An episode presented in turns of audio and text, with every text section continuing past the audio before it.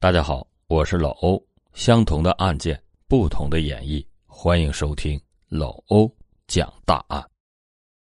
二零一六年的一月二十日晚上，已经是九点多钟了。黑龙江省宝清县的崔健正在和家人们焦急不停的给姐姐崔平拨打电话，但是一直无人接听。一般姐姐平时都是在下午五点多钟就到家了，虽然偶尔也会和同事朋友一起聚会吃饭，但是都会提前给家人打个电话。像今天这样一个电话都没有，又不见人影，连电话都打不通的情况还是第一次见。崔健看到一把年纪的爸妈都在心急如焚，于是开口安慰说：“姐姐可能是在唱歌。”没有听到电话的铃声响了，这也不奇怪。然后就让两个老人家先去休息，自己继续给姐姐拨打电话。因为一直无人接听，崔健想了一下，就给姐姐发了一条短信，说：“大姐，家人十分担心着急，如果看到短信，速回电话。”此时已经临近年关，东北天寒地冻。积雪也很深，但是到处还是洋溢着一股喜庆的气息。可是崔家人不知道，即将降临在他们头上的不是新年的祝福，而是一个巨大的噩耗。二零一六年一月二十一日早上六点，黑龙江的天空还是漆黑一片。宝清县公安局幺幺零指挥中心接到了群众着急慌乱的报警电话。报警人说：“自己在东城路的一个死胡同里看到了一具倒在血泊中的女尸，就倒在了一个住户的门口，死状十分的惨烈。”民警迅速的组织警力赶到现场，案发现场的血腥令在场的人至今想起来都是心有余悸。这条死胡同里只住了两户人家，死者。似乎是想向旁边的住户求救，铁门上印了两排的血手印。死者当时应该是快要休克，或者是受到威胁，所以发不出声音，因此周围的住户没有人听到求救声。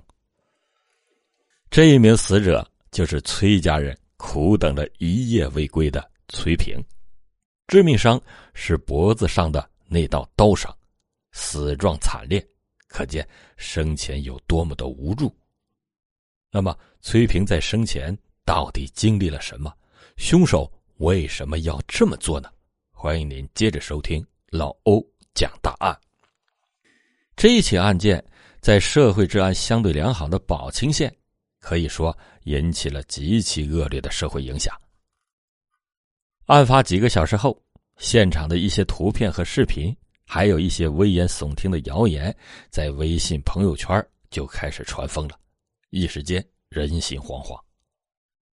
原本是临近年关的，但这一带一时间就没有了喜气洋洋的气氛，尤其是死胡同里的两个住户，打开门都要被吓死。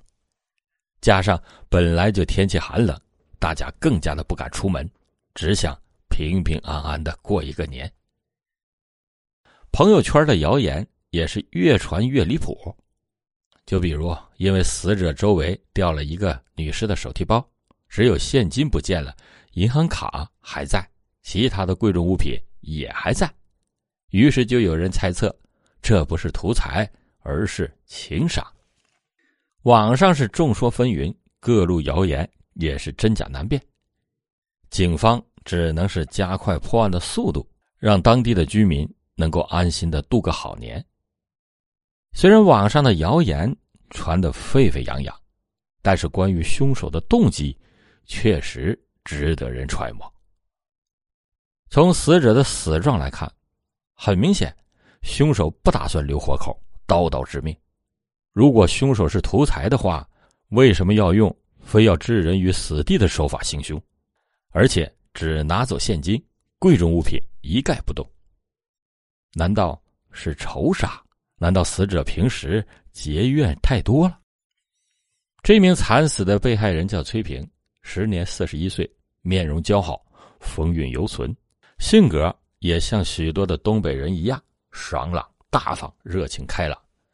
崔平的生活轨迹十分的规律，他是某网络分公司的财务，他的日常就是每天早上准时准点的上班，中午回家和父母吃个饭，下午三点半左右到总公司交账，然后大概四点半就可以到公交站坐公交回家，半个小时的车程，最多五点到家。崔平的人际关系也处理的非常好。在单位那是出了名的老好人，平时待人接物也大大方方，从来不扭扭捏捏，用热情带动着身边的同事，是单位的小太阳。这样看的话，似乎崔平应该鲜少与人结怨。得知到崔平的死讯还是他杀，许多人都是由衷的震惊和伤心。崔平的父母在一月二十日。苦等了一夜无果，二零一六年一月二十一日，接到了通知女儿死讯的消息，当场就悲伤不能自抑。特别是崔平的父亲已经是高龄，难以承受，一时情绪激动，悲伤过度，被送进了医院。崔平的母亲没有办法接受事实，得知到女儿死讯后，强撑着被人搀扶着去见女儿最后一面，后来。也精神恍惚了，嘴里只会念叨着女儿的名字。警方也迫切的希望尽快的破案，还死者公道，给亲属慰藉。但是这起案件似乎没有留下太多的线索。就在这时，崔平的家人给警方提供了一个重要的线索。据崔平的家人所说，女儿平时很少和人结怨。平时和崔平交往的人都和她关系不错，只是和她的丈夫的关系闹得很僵，两个人常常因为一些鸡毛蒜皮的事情闹得不可开交。按照老人说的话，就是把日子过得打打杀杀的。这些话也在崔平的丈夫那里得到了证实，两个人因为一些生活琐事互相闹别扭已经一年多了，两个人积怨已久。甚至还闹过离婚。崔平的丈夫说出了原因：原来，因为崔平的公公身体不太好，行动不便，已经到了卧病在床的程度了。但是崔平总不在家，经常和同事朋友们一起外出聚会，要么喝酒，要么唱歌，大半夜才回来，有时候甚至直接就不回来了。因为热衷于社交。所以崔平很少照顾家庭，就更别说倒在病榻上的公公了。白天要上班，晚上要和同事朋友聚会，家里的大大小小的琐事都压在了丈夫的身上，一个人打理。公公也是丈夫一个人在照顾，因此两人不止一次因为这件事闹矛盾。那么，会是崔平的丈夫因此而对崔平？痛下杀手吗？很快，大家就把这个可能给推翻了，因为崔平的丈夫根本就没有作案的时间，经济条件不允许，也不可能出现买凶杀人的情况。那么，凶手会是谁呢？难道不是崔平周围的熟人吗？后来，在警方调取的一段监控视频里，发现了端倪。这段监控视频显示是二零一六年一月二十日晚上五点三十七分，崔平首先在监控里出现，接着有一名男子紧随其后。大家也知道，这个冬天特别的冷，天寒地冻的，连鸟都懒得出来觅食，而且当天晚上还下了一场大雪，所以这两个仅有的在大街上行走的人影显得格外的。引人注目。视频里，崔平和身后那个看不清面目的男子前后脚行走了一段时间之后，男子超过了崔平。或许是天黑路又滑，男子走到崔平的前面以后，滑了一跤，站起来之后，他似乎不打算继续走，就站在原地上装模作样的拍掉身上沾的雪。就在崔平打算快步的走过这名男子时，正在拍着积雪的男子突然转身，死死的勒住了崔平的脖子。崔平先是剧烈的挣扎了几下，但是很快就被制服，拖进了胡同里。大约过了五分钟之后，也就是二零一六年一月二十日晚上五点四十四分，那名男子独自一个人从胡同里走了出来，然后匆匆的离开。之后也一直没有看到崔平从那个胡同里出来，可以确定，崔平在胡同里遇害了。监控里这一名略微跛脚的男子是谁？为什么要对崔平下此毒手呢？欢迎您接着收听老欧讲大案。二零一六年一月二十四日，这时候的谣言是愈演愈烈。警方在经过走访了将近六百多户的附近居民以后，终于锁定了嫌疑人于兵。于兵时年三十二岁，没有正当的职业，大部分的时间都泡在了网吧里。面对警方的审讯，于兵非常的不配合，他只自顾自的谈到两件事：一是说他打工的经历特别不顺利，累死累活的，还挣不到钱。还要被别人看不起，还被自己的媳妇看不起。第二件事是关于他的前妻和五岁的儿子，他抱怨自己已经和前妻分居一年多了，是在二零一五年十一月份办理的离婚手续，因为自己没出息、没工作，五岁的儿子判给了前妻。面对警察的询问，于兵一直在重复着自己很爱孩子。很想孩子，想和孩子见上一面。看着这个自怨自艾的男人，大家是不是也觉得无从下手呢？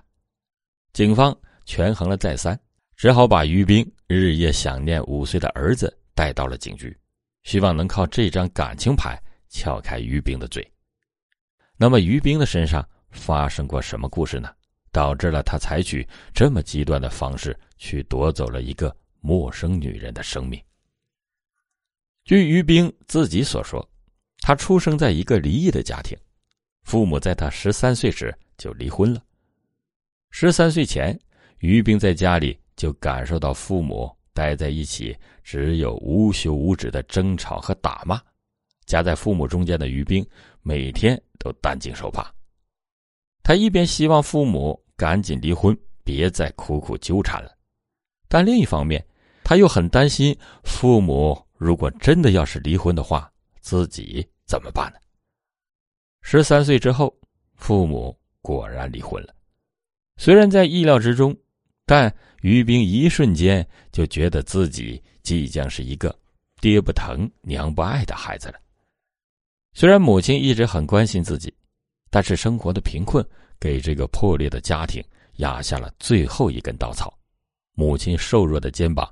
扛不起这个家的温饱，于兵的生活就越发的拮据，吃不饱穿不暖，但同时他又矛盾的不想上进，即使生活条件已经十分艰苦了，他都不愿意靠辛勤劳动缓解一下家庭的压力。就这样，于兵带着一身的坏毛病踏入了婚姻。于兵其实是非常爱这个妻子的。妻子面对自己时总是非常的耐心，不管什么时候自己向他抱怨生活的大事小事的时候，都会得到贴心的安慰。婚后的于兵在妻子的开导下也变得积极了一些，因为自己心里的话终于有人可以听他讲了，他也下定决心和妻子好好的过，自己就是单亲家庭里出来的，绝对不能让孩子。也像他这样，原本于兵的妻子也是想着和他安安稳稳的过日子的，但是没有想到于兵本性难移，于是向他提出了离婚。原来婚后甜蜜的生活好景不长，于兵身上的坏习惯——好吃懒做、好逸恶劳、不思上进，渐渐的让妻子丧失了耐心。于兵的妻子觉得这段婚姻。根本就没有未来，他对于兵也越来的越不满。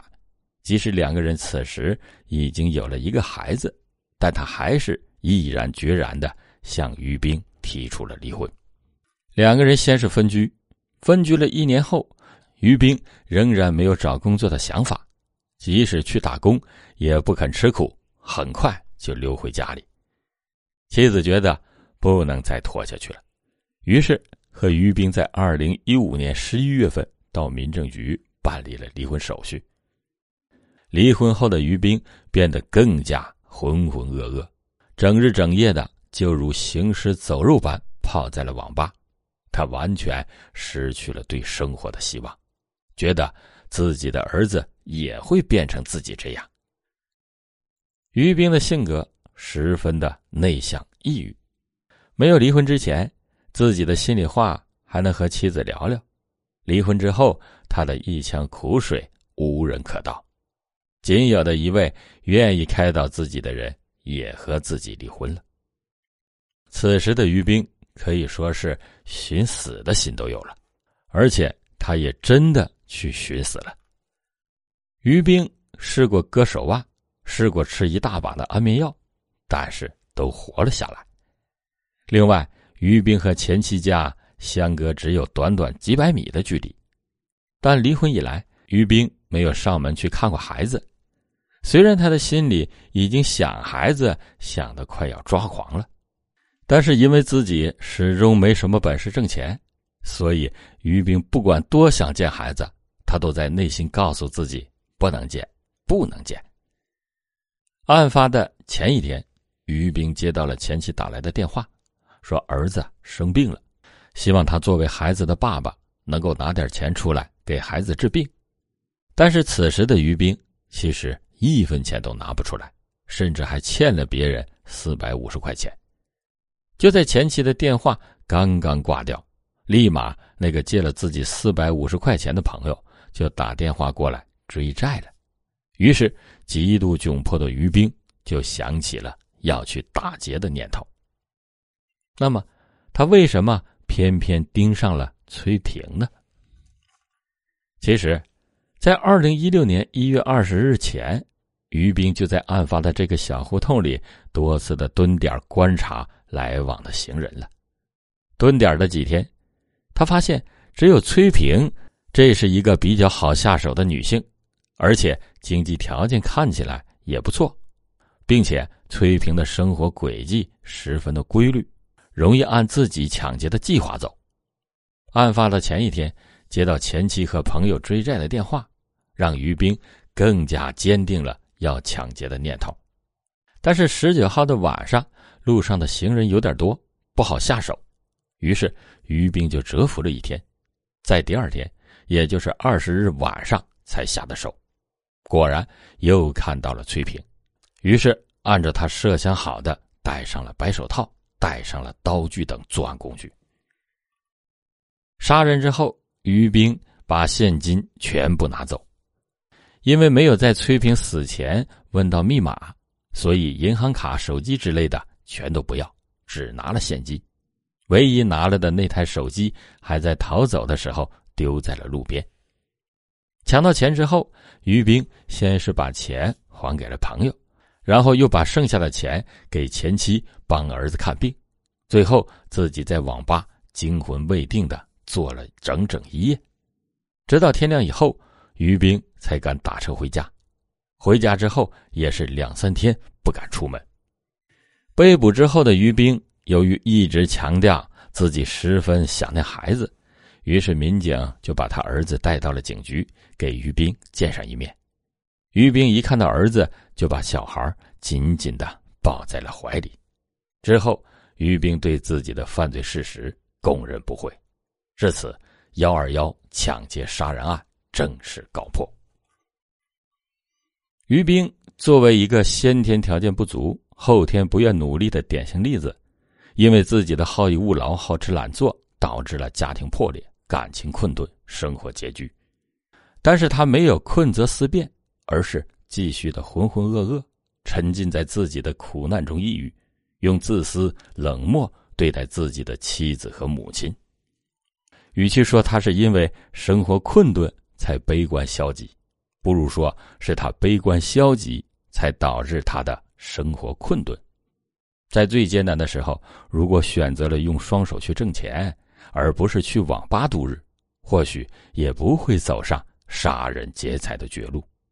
这条绝路不仅让他被迫接受法律的制裁，还毁了两个家庭，包括崔平一家的家人，还有自己年幼的儿子。自己又会给他留下什么样的父亲榜样、父亲印象呢？欢迎您在评论区留下您的看法。好了，感谢您今天收听老欧讲答案。老欧讲大案，警示迷途者，唤醒梦中人。